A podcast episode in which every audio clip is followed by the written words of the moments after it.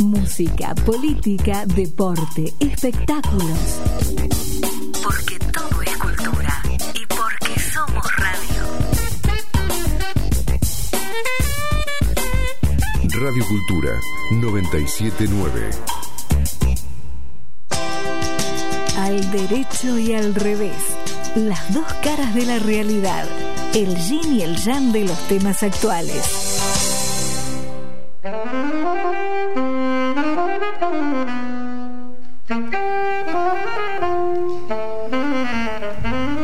Buenas tardes, ¿qué tal? ¿Cómo andan? Aquí estamos de vuelta con Al Derecho y Al Revés, programa número 282 en Casa Nueva, Marta, ¿eh? ¿Qué te parece? Me siento totalmente identificada con esta radio porque todo es cultura y porque somos radio, lo que presentemos nosotros, ¿no? Tal cual, 97.9 Radio Cultura, Mercedes. Y bueno, como dice Marta, estamos en nueva casa, pero además con una identificación fuerte, no solo con la cultura, sino con la onda de este lugar. Tal cual, tal cual. Y además estamos en piso. ¿Cuánto tiempo, pandemia maldita, sin estar en piso? Muy, muy contentos de estar aquí. Le agradecemos. Bueno, no, déjame, eh, Ale, déjame aclarar. Lamentablemente no estoy, porque no estoy en Buenos Aires, no estoy en el piso. Y pero nadie se enteraba. ¿Qué hubiera dejado pasar? No se enteraba nadie. Yo iba a decir que la tenemos sentada Diana Wang enfrente nuestro y todo el mundo me iba a creer.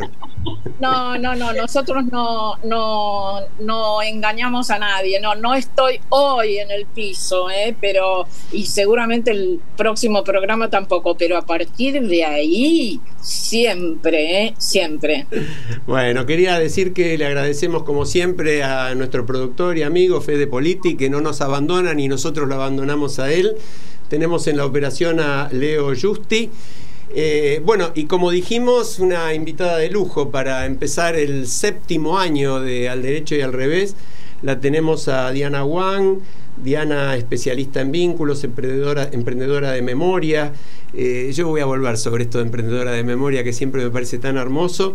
Eh, columnista de La Nación, de Clarín, del programa de Alfredo Leuco en Radio Mitre y un currículum que por supuesto nos demandaría la hora de programa y no las vamos a invertir en eso, sino mucho más en conversar con ella. Diana, ¿cómo te va? Bienvenida. Pero gracias, gracias por invitarme a este primer programa. Estamos brindando juntos esta inauguración. Tal eh, cual. Tal cual. Yo tampoco estoy en el piso, eh, así que bueno, eh, pero bueno, los, extraño y me encanta volver a verlos y que volvamos a, a ver intercambiar algunas ideas que por ahí les son útiles a alguien, ¿no? Tal cual. Eh, Diana, queríamos charlar eh, estos meses, estas últimas semanas y, par de meses han sido muy fuertes en la Argentina con estos casos tan brutales y mediáticos, el homicidio de Fernando Baez Sosa, el homicidio de Lucio Dupuy, eh, generaron reacciones muy, muy masivas. Y nosotros, el equipo del derecho y al revés, tenía una preocupación, porque veíamos que todo ha girado en torno a la pena, eh, en torno al reclamo de perpetua porque no hay pena de muerte. Algunos dicen que lástima que no haya pena de muerte, otros dicen hay que matarlos en la cárcel. Eh, esa es una parte del asunto de la reacción.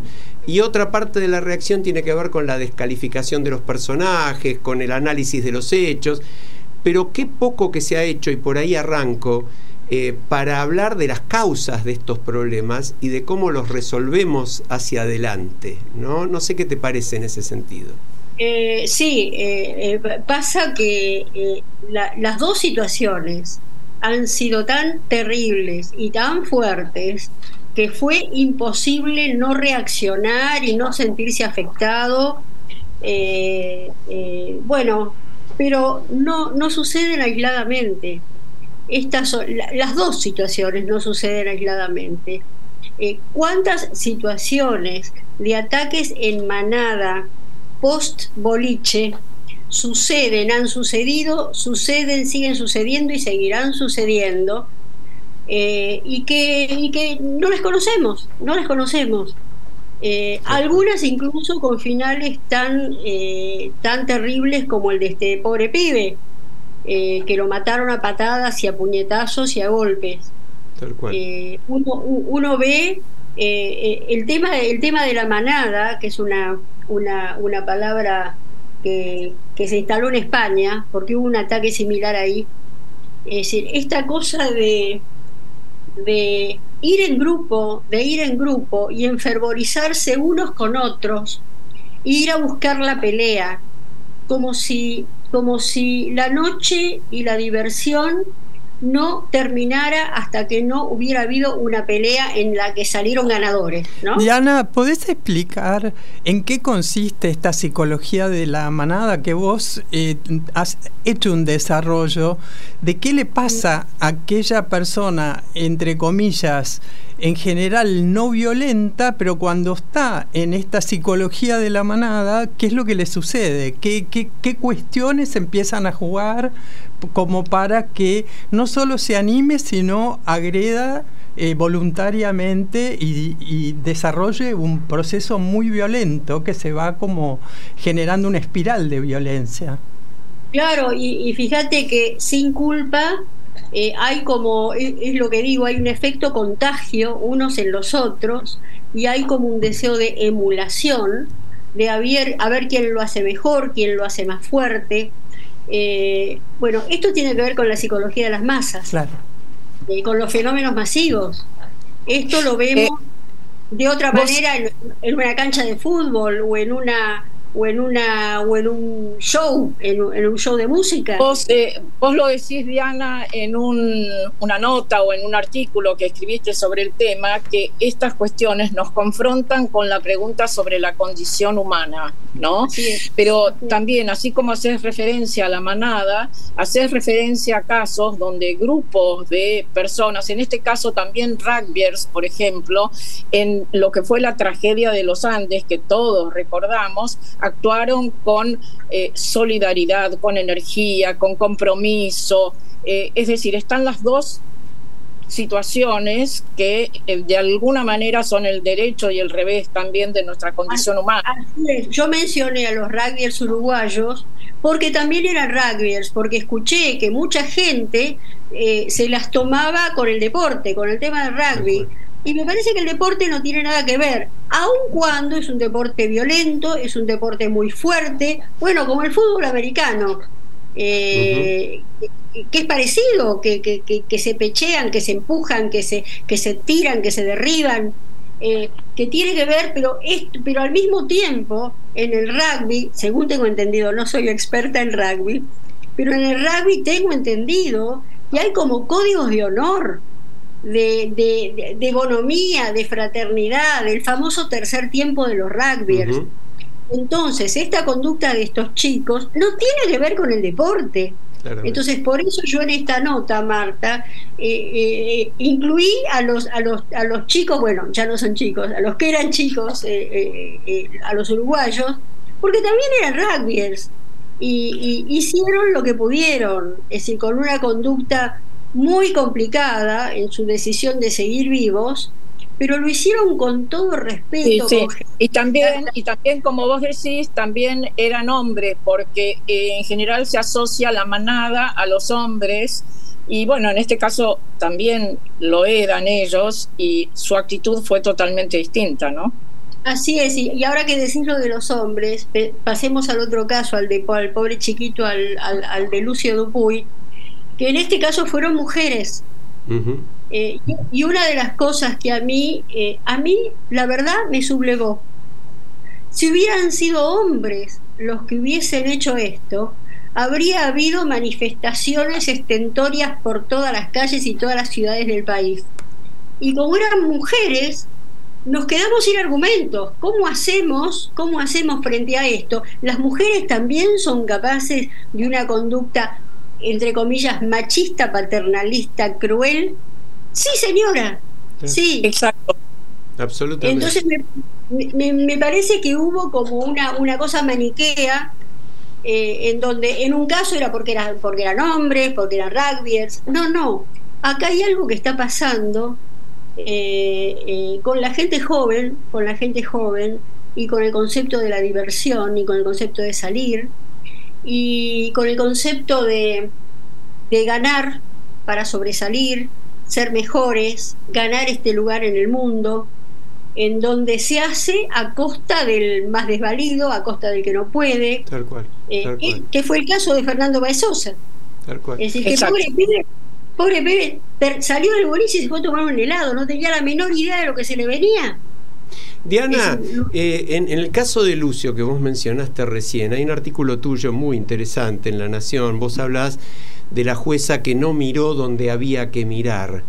Eh, digamos, en lugar de caer en el facilismo de decir la culpable es la jueza, vos planteás con mucha profundidad eh, por qué la jueza no requirió informe ambiental y no averiguó sobre las condiciones en que la madre, una madre que había desaparecido dos años de la vida del chico, viene a eh, volver a la vida del chico, en qué condiciones lo iba a tener. Y vos planteas dos hipótesis que yo te pido que las desarrolles. Una dijiste la, entre comillas, sacrosanta maternidad, es decir, una idealización del rol maternal.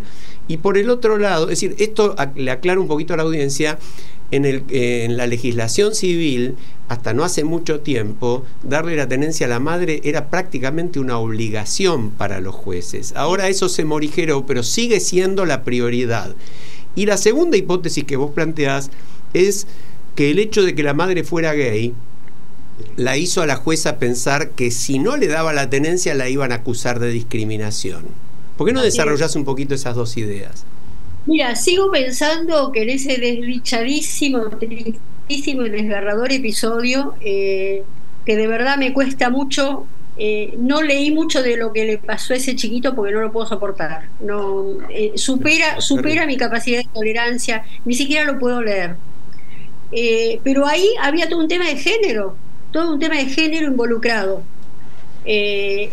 Desde mi punto de vista, yo no tengo, no tengo idea, desde mi punto de vista, me parece que eh, el tema de la jueza es crucial y central en este caso, no solamente el de esta mujer, eh, Ana Ballesteros, no me acuerdo bien el nombre, bueno, en- no solamente el de esta, de esta mujer, sino de todo el sistema judicial, como bien dijiste Alejandro.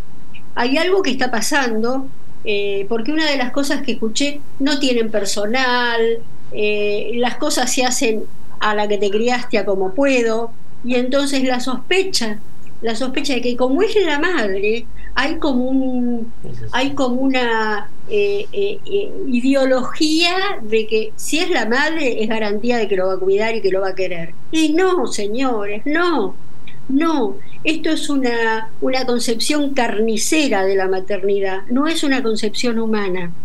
Sí, vos justamente, vos justamente decís que, eh, o te preguntás, ¿la jueza idealizó la maternidad?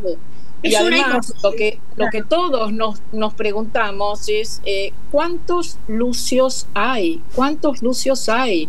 Y eh, esto de que se consideraría discriminatorio si eh, por tratarse de personas de la comunidad LGTB se les impidiera eh, seguir con la tenencia, en este caso de, del chiquito Lucio, pero yo vuelvo a repetir cuántos Lucios hay. Eh, yo creo que son preguntas que la sociedad en su conjunto tiene que hacerse y, y opinar y participar para que este tipo de cosas no sigan ocurriendo. Absolutamente, pero yo repito, estas son hipótesis mías, mías, yo no la conozco a la jueza, no hablé con ella, eh, pero hoy día ustedes saben que la, la amenaza de la cancelación, la amenaza de ser acusados de discriminador, la amenaza de ser acusado de tendencioso, nos afecta a todos, también a los jueces, también a los jueces. Entonces, no me extrañaría que hubiera habido una combinación de, de, las dos cosas. Una combinación de suponer que como es la madre, porque lo que, lo que a uno lo solivianta, a mí, a mí me, me, me, me llena, me llena de, de, de, desesperación, cuando el chiquito fue entregado a la tía, a la familia paterna, se hizo toda la investigación que la ley dicta, de toda la cosa ambiental, el seguimiento y todo esto. Cuando se lo entregaron a la madre, no se hizo nada se lo entregó a la madre porque era la madre, porque lo había parido. no era la madre, lo había parido. Sí, Diana, ahí vos... Eh, perdón, perdón, yo quiero, yo quiero agregar, porque conozco otros casos donde ha ocurrido algo similar, eh, por suerte sin el desenlace trágico que tuvo Lucio, pero automáticamente eh, la justicia entrega a la madre el niño y pone restricciones al padre para que eh, lo vea, lo frecuente, pone restricciones a los abuelos también. Es decir, me parece que estamos en la patología, en este caso, de eh, circunstancias que deberían analizarse y resolverse de una manera mucho más racional y, además, espera, quiero comentar una cosa más, que esto sí lo supe del caso de Lucio. Eh, eh, la genitora, la que lo había, la paridora, no, le puedo decir la madre, eh, denunció a la familia paterna por abuso sexual. Entonces iban a la casa con la policía. O sea que invirtieron las cosas. Y entonces, ¿qué pasa con estas denuncias de abuso sexual? Que hay más de una en las situaciones de divorcios litigiosos se apela a cualquier cosa con tal de conseguir algún objetivo. Y entonces está lleno de denuncias y uno termina sin saber pasó, no pasó, y el acusado, en general es el hombre el acusado, queda teñido para, para toda su vida de esto. Es decir, aunque se ha declarado inocente, aunque, aunque, aunque esto haya sido una falsedad, el pobre hombre queda, queda manchado para siempre con esta acusación. Diana, vos estás en contacto con las... Los niños están en una etapa de, sufrimiento atroz por, eh, bueno, la imposibilidad de ver a su padre, en muchos casos, de ver a sus abuelos, ¿no? Eh, yo creo que esto hay que hablarlo, hay que hablarlo mucho.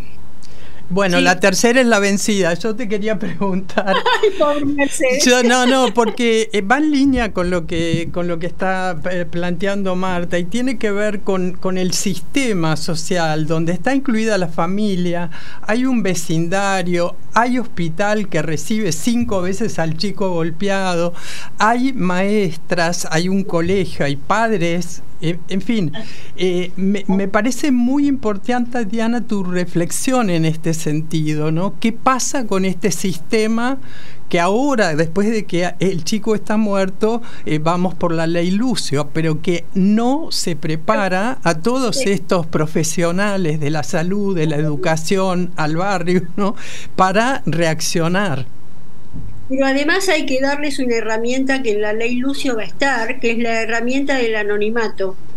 Porque el tema es que esta gente, si hace la denuncia, que están obligados por ley a hacer la denuncia, entonces pueden recibir eh, ataques de parte, una cosa muy violenta de parte de la familia. Entonces todo el mundo restringe, es decir, no hace esa denuncia por miedo a ser atacado y tienen razón, pueden llegar a ser atacados. Así que esperemos que esta ley, que esta ley salga, porque el tema, los médicos, los médicos tienen miedo de hacer estas denuncias. Eh, eh, Diana, eh, vos en otro artículo en, que mencionó antes Marta, también Shakira y los rugbyers, un título realmente muy interesante, y planteás el tema mediático, que es la, como otra pata de este problema, ¿no? La repercusión mediática el maltratamiento o el tratamiento muy amarillo de las cosas, digamos por si alguien en la audiencia no asocia la palabra amarillo con el sensacionalismo, con lo escandaloso. Y vos decís, lo quiero leer porque es muy interesante, cuando estabas por publicar mi primer libro y no le encontraba título, su temática era el holocausto y mi nuera me dijo que lo llamara el holocausto y el sexo. Vos le dijiste, pero no tiene nada que ver con el sexo. No importa, con un título así seguro va para bestseller. ¿no? Entonces, yo creo que hay una buena parte de, de, esta problemática que también tiene que ver con el tratamiento, y por eso te traigo el otro tema, que también es muy espantoso. Hace pocos días, los padres de un bebé de 21 días y vamos a decir los nombres porque no se han mencionado prácticamente, salvo así coyunturalmente en la prensa, Laila Melaní Rivero y Gabriel Barrientos, se les murió un bebito de 21 días y falsamente los acusaron de haberlo matado y abusado. Y esto lo tuvo que retrotraer la fiscalía que pidió la detención cinco días después, después de que en la cárcel los habían golpeado, humillado, vejado, en el momento en que habían perdido el hijo. Entonces, Me gustaría tu enfoque también desde el punto de vista de la prensa, el sensacionalismo, el apuro en juzgar, dictar sentencia antes de que nada pase. Mira, eh, a ver, se me ocurren dos cosas. Una, eh, los programas de noticias tienen que llenarse de noticias para funcionar. Entonces, a veces no hay otra. Entonces, la, inflamos esta para, para, para llenar el espacio. Y si le ponemos morbo y si le ponemos eh, sexo o sangre, sexo y sangre básicamente, eh, es, es, garantía de que la noticia va, va, a estar ahí, va a estar instalada, se va a escuchar, ¿no? Eh, y, se, y se producen exageraciones, se producen, se tergiversan las cosas, a veces a propósito, otras veces sin querer, no necesariamente es una cosa que se hace a propósito.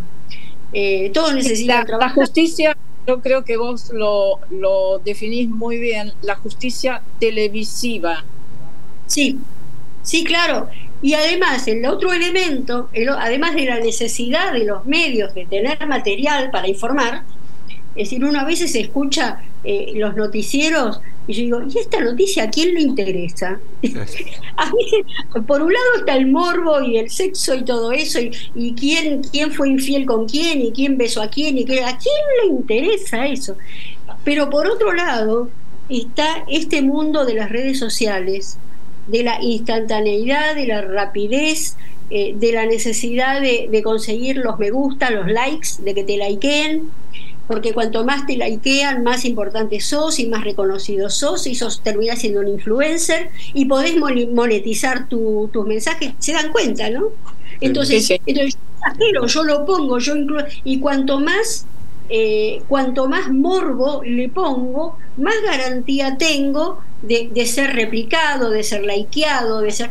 Y entonces hay como una combinación medio nefasta de estas dos cosas, eh, que miren, eh, eh, yo no sé si se los dije antes, pero siempre lo tengo en la cabeza.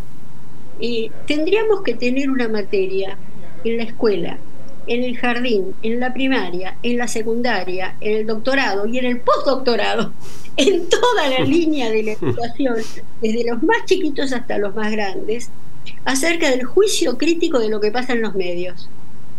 Eh, eh, lo que hace lo que hace chequeado.com que lo hace con algunas cosas. Es. que es maravilloso. Ellos se dedican e investigan cada una de las cosas. Aprender aprender a leer una noticia. Así como tenemos que aprender a leer las indicaciones de una de un alimento el porcentaje qué quiere decir esto que no sabemos leerlo porque cada empresa lo escribe de otra manera y es medio engañoso tenemos que aprender a leerlo para saber qué compramos.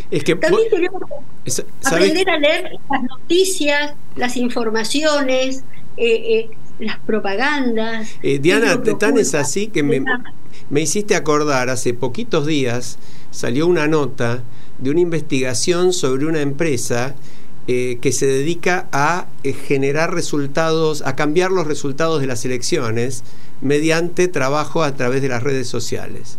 Es una empresa que vende su servicio para eso y se jactaban de haber logrado cambiar la tendencia en 13 de las 15 elecciones en las que intervinieron, mintiendo sobre los candidatos de la otra parte, transmitiendo noticias falsas. Es decir, esto es una, una maniobra periodística que se hizo para detectarlos y consiguieron detectarlos, pero así absolutamente venden su producto por internet, lisa y llano. ¿no? Bueno, acá, acá justamente aparece... la conocen los algoritmos de las personas, porque como todos los que estamos en los medios, es decir, estas empresas saben qué nos gusta, qué no nos gusta, qué consumimos, qué pensamos, entonces se generan algoritmos en donde me, está, me llega a mí la información que a mí me va a resultar relevante, que me va a tocar.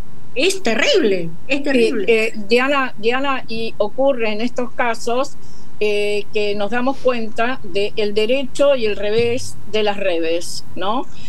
Cómo se pueden conseguir cosas maravillosas a través del uso de las redes y cómo se pueden generar daños terribles, porque eh, siempre todos están dispuestos a opinar y se tienen la posibilidad de hacerlo a través de las redes, eh, les resulta cómodo, divertido, etcétera, sin pensar las consecuencias. Opinólogos hay montones lo que hay poco y nada, y esto que vos decís, la necesidad de eh, educar desde el comienzo, gente que pueda realizar juicios críticos sobre cada una de las cuestiones, juicios críticos, ¿no? Y ni te, Sería y ni te cuento, y ni te cuento con los adolescentes, Marta, con los adolescentes que reciben, que de pronto son atacados en manada, pero a través de, a través de las redes sociales. Tal cual, tal cual. Tal cual. se agarran con uno y las consecuencias son muy, muy desdichadas, porque a esa edad tenés tantas dudas ace- acerca de quién sos, de tu cuerpo,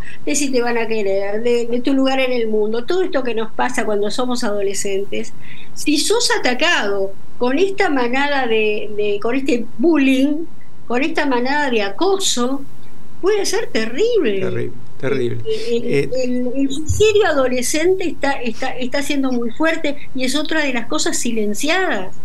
Eh, Diana, vos hablabas hace poquito en otro programa con la querida Fanny Mandelbaum eh, del rol posible para eh, tratar de ayudar a, a evitar que estas cosas pasen, ¿no? Mencionabas además datos de Naciones Unidas terribles, tremendos. Uno de cada cinco nenas y uno de cada trece varones sufren abuso y maltrato antes de los 18 años. Pero ahí convocabas a un rol, a un, a un rol activo eh, de, de la, de la ciudadanía, de los vecinos. Contanos un poco de eso. ¿Qué se puede hacer? Sí, eh, es todo, es todo esto, todo esto juntado en un ramillete.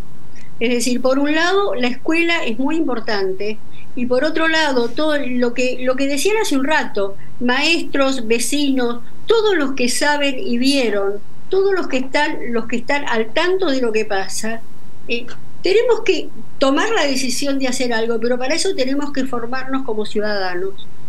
Estamos muy estamos muy golpeados, estamos muy lastimados por decenas de años de destrato, de, de falta de respeto, de falta de consideración, eh, de que el lugar del ciudadano, el lugar del ciudadano está, eh, eh, está ninguneado todo el tiempo y entonces es muy difícil eh, remontarlo y generar comunidad. Esto es lo que nos falta.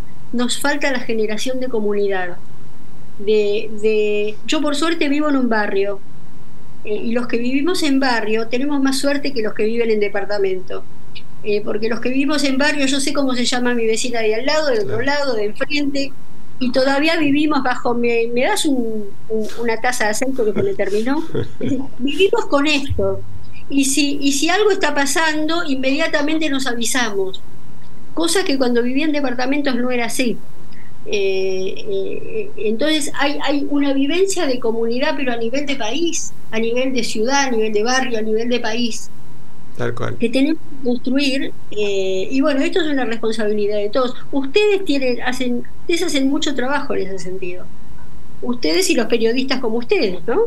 Es decir, la, la gente que genuinamente está, está queriendo hacer algo eh, por el bienestar general. ¿Sabes lo que duele un poco, digamos, o, o, o, da un poco de sazón? Justamente nosotros tratamos este tema en un primer programa del año que empieza un 20 de febrero, cuando ya las condenas se dictaron, cuando el tema empieza a derretirse.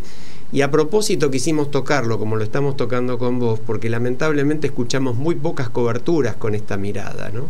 Ya pasó, ya pasó, ya pasaron otras cosas. Ya pasaron otras. Estamos en otra.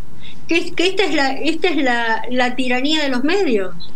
Diana, eh, nosotros en la previa comentábamos que más allá de, de, la alegría de estar acá y de hacer rememorar, eh, cuando el, el, programa inició el nuevo equipo con eh, Marta y Alejandro a la cabeza y Charlie y yo acompañando, eh, lo iniciamos en el 2020, el 2 de febrero.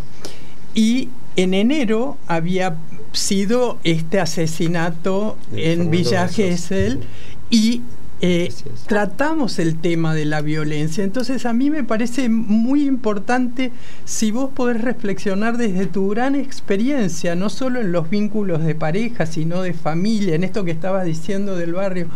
¿Existe una tendencia eh, a a tolerar la crueldad y a tener doble vara por estos temas de ideología. Vos haces una, una referencia a los policías eh, no blancos que matan a un ciudadano norteamericano no blanco, etcétera, ¿no?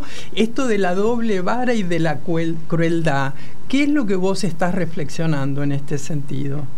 Eh, eh, mira, primero me acordaba de, me acordaba de, la, la, vieja frase del poeta Gen que decía primero se un país que quema libros termina quemando personas. Me estaba acordando de la frase esa. Es decir, hay, hay una, una situación de violencia que vivimos, pero les digo que no solamente en la Argentina, ¿eh? yo lo veo en, en muchas partes del mundo, hay algo que está pasando, hay una crisis con nuestros sistemas de representación en el mundo occidental que está conduciendo a la naturalización, primero de lo que acá llamamos la brecha, es decir, la naturalización de posiciones maniqueas extremas, en donde el otro no es alguien que opina distinto, sino que es mi enemigo. Y entonces usamos terminología bélica, a mi enemigo lo tengo que destruir, eh, y entonces ahí ya está implicada, fíjense, el germen de la violencia naturalizada en esta concepción del otro como el enemigo a destruir. Y al enemigo no lo escucho. Diga lo que diga el enemigo va a estar equivocado. Y esta es la posición en la que no podemos salirnos. Es decir, estamos, creo que tenemos una urgente necesidad de empezar a tender puentes. Entrar eh, Diana, es muy, muy importante lo que vos decís para eh, distinguir en esta cuestión que no solo pasa en nuestro país, sino que pasa en muchísimos lugares del mundo, yo diría en, la mayoría, y que nos tiene que hacer reflexionar sobre la etapa de cambio que estamos eh, viviendo en todo el mundo, la incertidumbre continua, la, velocidad, la ambigüedad y, eh, bueno, surge como absolutamente necesario, como siempre solemos decir, eh, la conciencia de educar, educar eh, mejor, educar eh, para la paz, educar para la integración. Es una tarea, pero hay que emprenderla. totalmente así, estoy pensando, yo tengo dos hijos que viven en Estados Unidos y el tema de demócratas y republicanos es como acá, acá y no acá, es lo mismo, es lo mismo, es una cosa cruel, sangrienta, en donde está naturalizada la, deshumanización del otro, entonces se lo puede, se lo puede insultar, vapulear de cualquier manera. Yo creo, Marta, que sí, la educación es esencial, pero no es suficiente. No me preguntes qué lo que hace falta porque no lo sé. Pero no hace falta. Mira que todas las religiones de Occidente han sido creadas para hacer posible la convivencia humana y no les anduvo bien, no les anduvo bien. Eh, o por ahí sí, por ahí sí no hubiera existido. O sí, o sí. Vaya uno a saber. Eh, eh, toda la ley, todo este cuerpo orgánico está fundado en esto, pero, pero, fíjate, fíjate qué curioso que hay como un, hay como un elemento contradictorio básico en la educación porque por un lado, en este momento, no solamente acá, digo en el mundo occidental, en donde por un lado vos tenés que obedecer a los adultos, eh, los maestros saben, eh, ¿no? Eh, pero por otro lado, tenés que ser libre, tenés que ser feliz, tenés que hacer lo que quieras, con lo cual son instrucciones contradictorias. Tal cual. Tal ¿Qué, Tengo, ¿Qué tengo que hacer? ¿Cómo es? Entonces, no es solamente la educación, y no sé qué es no es solamente el voluntarismo, no es solamente la educación, no es solamente eh, eh, las normas morales que vienen, que vienen del sistema jurídico y de las religiones, que están buenas. Eh, no sé qué más falta. Creo que las redes sociales metieron, metieron una pata diabólica y, cambiaron los juegos, cambiaron los juegos. Hay, hay un juego en la sociedad humana que ha cambiado radicalmente es otro, es otro. Tal cual. Eh, Eh, Diana, quizás con la filosofía, digamos, que está en, en un enunciado que tenemos en el programa, eh, sirva conversar para escucharnos y escucharnos para conversar, ¿no? Son un poquito las consignas de la hora. Te- estamos pasados de- del tiempo que te habíamos pedido, te agradecemos muchísimo. Eh, Diana Wang, especialista en vínculos, psicoterapeuta especializada, visiten su sitio web, si mal no recuerdo, dianawang.net, ¿verdad? Sí, señor. Diana y, si Wang. me, y- y si me permitís, Dale. cuando estoy, estoy armando un grupo, pero eso va a ser dentro de uno o dos meses, les voy a pedir si después me ayudan para difundirlo, Supuesto. en donde mi objetivo es este que acabas de decir, Alejandro, el tema de aprender a escuchar. No sabemos escuchar, no nos escuchamos, no nos escuchamos. Eh, estamos de alguna manera cuando creemos que estamos conversando, cuando creemos que estamos conversando, actuamos como los del rugby de la manada. Queremos ganarle al otro. Queremos demostrarle al otro que yo sé más, yo sé mejor y vos lo sabés. Vamos, Y si- vamos a sumar, vamos a sumar ese grupo en el cual estás trabajando, Diana, a Argentina Conversa. Ah, ok, ok, buenísimo. Es exactamente buenísimo. esa propuesta, pero la, la tuya obviamente va desde una, desde una pauta, de una mirada profesional.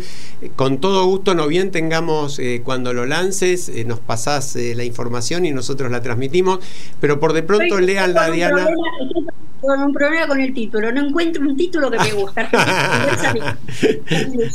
Eh, Ok. Mientras tanto, lean la Diana en dianawang.net. Allí están todos sus, todas sus columnas, todos sus artículos. Eh, Diana, como siempre, muchas gracias por estar con nosotros. Gracias a ustedes, que sea un año auspicioso, buenísimo y que el derecho y el revés se complementen y que nos haga mejores. Gracias. Gracias, Diana. Nos vamos a una breve pausa musical, ya volvemos.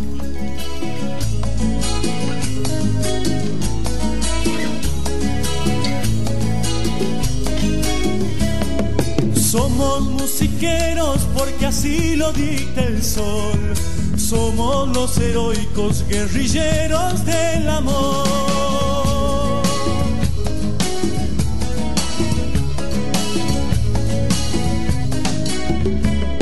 Somos los suicidas buscadores de la mar. Somos los amantes trasnochados de la paz.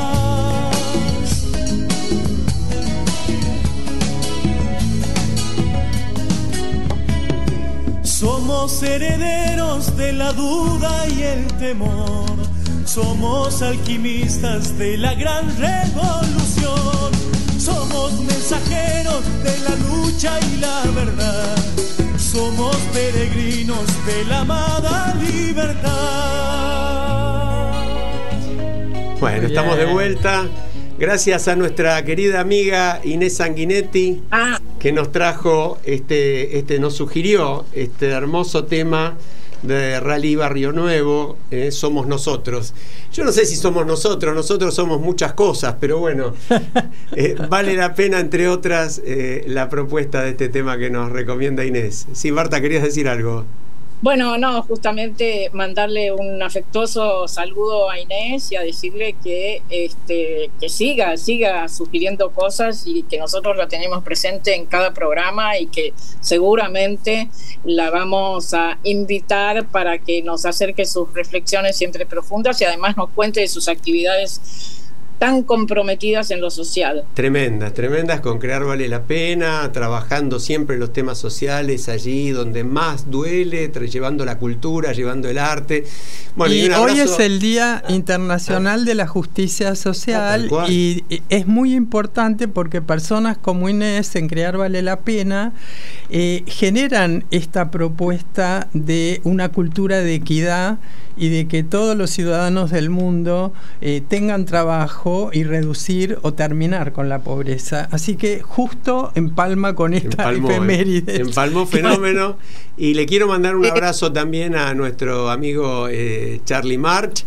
Carlitos March, que está de vacaciones y se va a reincorporar en pocos días. Lo tenemos siempre presente. Y de paso, Eh, yo- sí, yo quiero- perdón, yo quiero agregar, Alejandro, a esto que decía Mercedes del Día de la Justicia Social, etcétera, un, aunque sea corto comentario respecto del informe de UNICEF sobre la pobreza en Argentina. Es realmente terrible, sobre esto también tenemos que tomar conciencia porque eh, dos de cada tres niños o niñas en Argentina son pobres. Y ser pobre no solo significa no tener para comprarse caramelos, digamos, sino no tener para eh, comer, no tener buena educación, no tener buena salud, etcétera. Imaginen ustedes dos de cada tres niños en nuestro país están en esa situación. Tremendo, tremendo. Y en ese sentido, además, le anunciamos a nuestra audiencia que en las próximas semanas no va a ser ni la que viene ni la otra, pero posiblemente la siguiente lo vamos a tener a uno de los máximos especialistas comprometidos y trabajadores y profundamente conocedores del tema, como es Agustín Salvia, el director del Observatorio de la Deuda Social de la UCA. Eh, Tampoco no ayuda al tema de la justicia social que hoy se cumple un año de la invasión de Rusia a Ucrania y habíamos dicho de hacer alguna referencia a Marta. Sí, este habíamos, habíamos dicho de eso y efectivamente, eh, no creo que es no hoy, sino pasado mañana, pero estamos en el año desde la invasión terrible de Rusia a Ucrania. Exactamente, el, el 24, el 24 de febrero fue. Tal cual. Así que bueno, volveremos también sobre el tema, lo hemos abordado el año pasado en varias oportunidades, lo trataremos con algún especialista como lo hicimos, pero hoy tenemos a nuestro corresponsal, eh, en Estados Unidos, a Marcelo de Jesús, querido amigo, que nos contribuye siempre desde allí con una mirada sobre la vida en los Estados Unidos, lo que pasa en ese lugar tan importante para el mundo y tan complejo a la vez. De manera que primera columna del año de Marcelo de Jesús en Al Derecho y al Revés. Lo escuchamos, Leo. Hola Alejandro, Marta, Mercedes, Carlos. Qué gusto el reencuentro con ustedes en 2023 en nuestra, la nueva casa de Al Derecho y al Revés, en Radio Cultura. Hoy tenemos dos notas para comentar. Los datos económicos de Estados Unidos y la elección de un diputado que no existe para la Cámara de Representantes. Veamos la situación económica. La inflación del mes de enero fue 0,8%. Anualizada, esa inflación fue del 6,4%, apenas algo menor que la inflación anualizada de diciembre, 6,5%.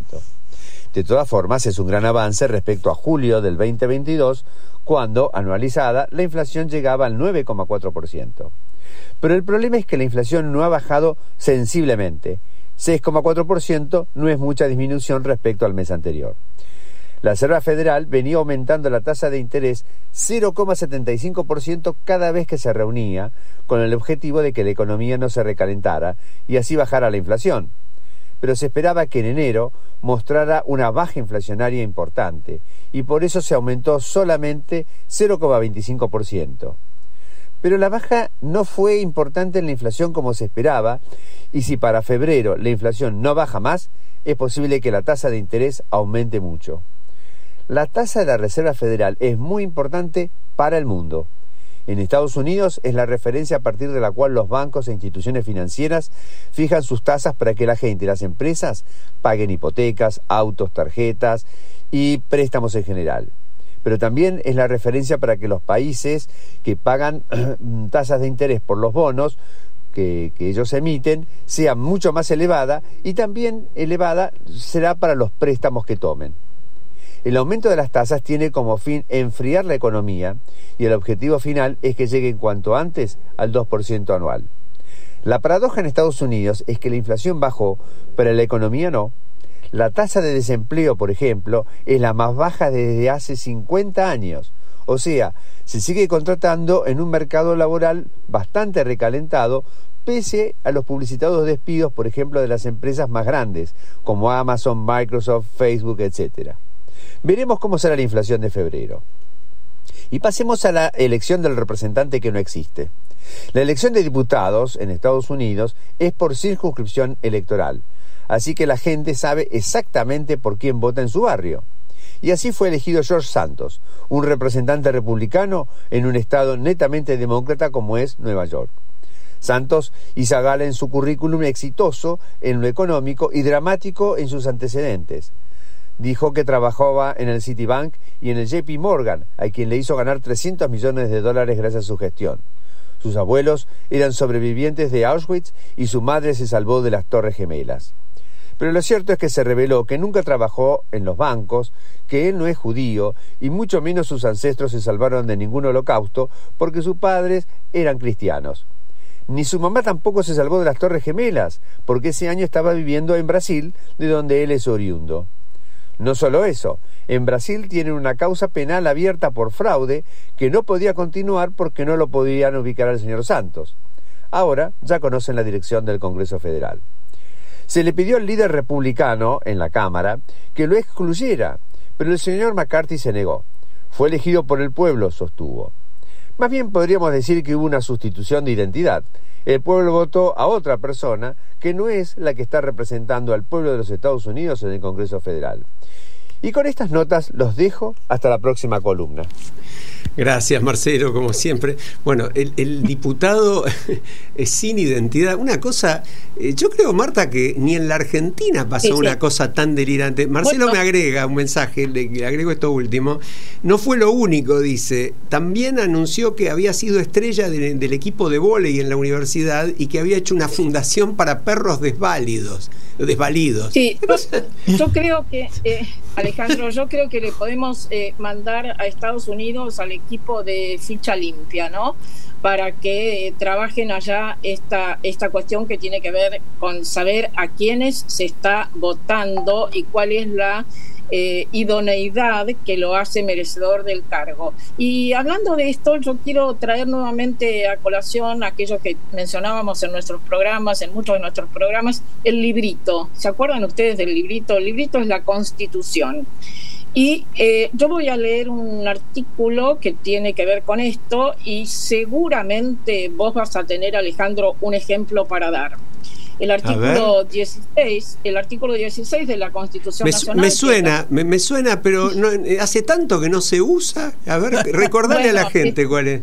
Bueno, sí, sí, sí, es el que hace, eh, está en Ay, no, no, no, Marta, no te puedo, no te puedo perder justo ahora. Te perdimos justo ahora. Empezá de vuelta. ¿Es el que está en la parte primera? En la parte primera, declaraciones, derechos y garantías. El artículo 16 dice, la nación argentina no admite prerrogativas de sangre ni de nacimiento. No hay en ella fueros personales ni títulos de nobleza. Y ahora esta es la parte que yo creo que vos vas a eh, ligar a algún ejemplo todos sus habitantes son iguales ante la ley y admisibles en los empleos sin otra condición que la idoneidad. Idoneidad, qué palabra difícil. Eh, habría que preguntarle ¿no? a los jóvenes si les enseñaron qué significa la idoneidad. Vos sabés que a lo que vos estás diciendo se agregan dos artículos del Código Penal que establecen como delito designar a alguien que no está capacitado para el cargo y aceptar un cargo para el que uno no está capacitado. ¿Te imaginas? No, no, no me preguntes cuántas condenas por esos delitos hay en la Argentina, porque si pensás que es cero, efectivamente pensás bien. Eh, yo creo que vos te referís a una reciente designación, voy a leer, a ver, necesito ayuda para leer el título, mira, subsecretaria de Análisis y Seguimiento de Políticas Estratégicas del Gobierno de la Provincia de Buenos Aires. Participa en el directorio de la Fundación del Banco Provincia y está a cargo de colaborar en el seguimiento y análisis de las acciones desarrolladas en el marco de la gestión de la provincia de Buenos Aires vinculadas a asuntos político-estratégicos. Es la, inefable eh, Victoria Donda, ¿no? Echada porque hizo muy mal su tarea en el Instituto Nacional contra la Discriminación y ahora recogida eh, en el gobierno de la provincia de Buenos Aires.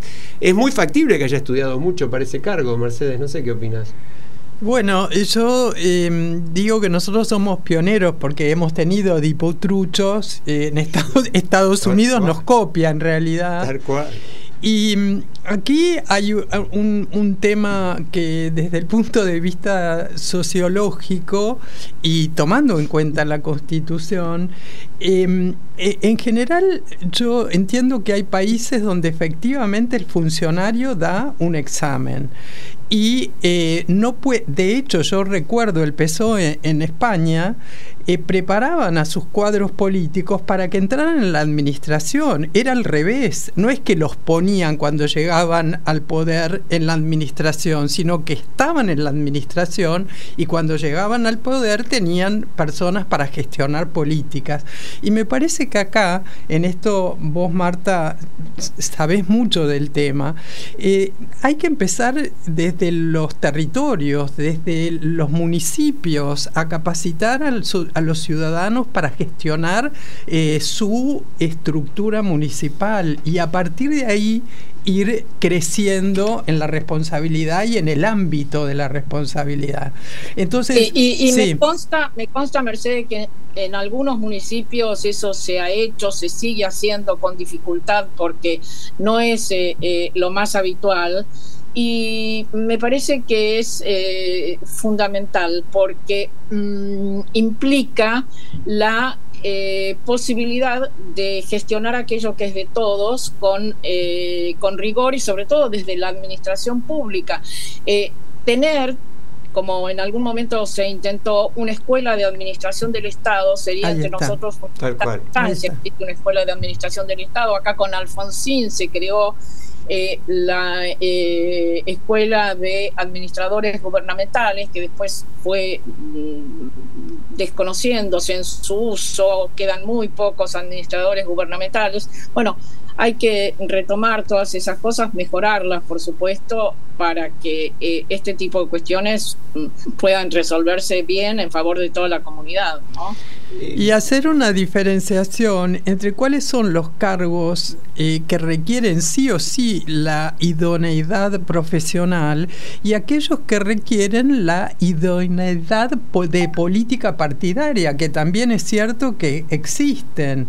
Eh, en ese sentido, me parece que esta cuestión de idoneidad para el cargo público es algo complejo que habría que analizar, eh, independientemente de, de Donda y si está capacitada para ello. Sí, pero es que no me quedo, no me quedo con Donda solamente. Donda en todo caso es una perlita, es un ejemplo que uno destaca, ¿no?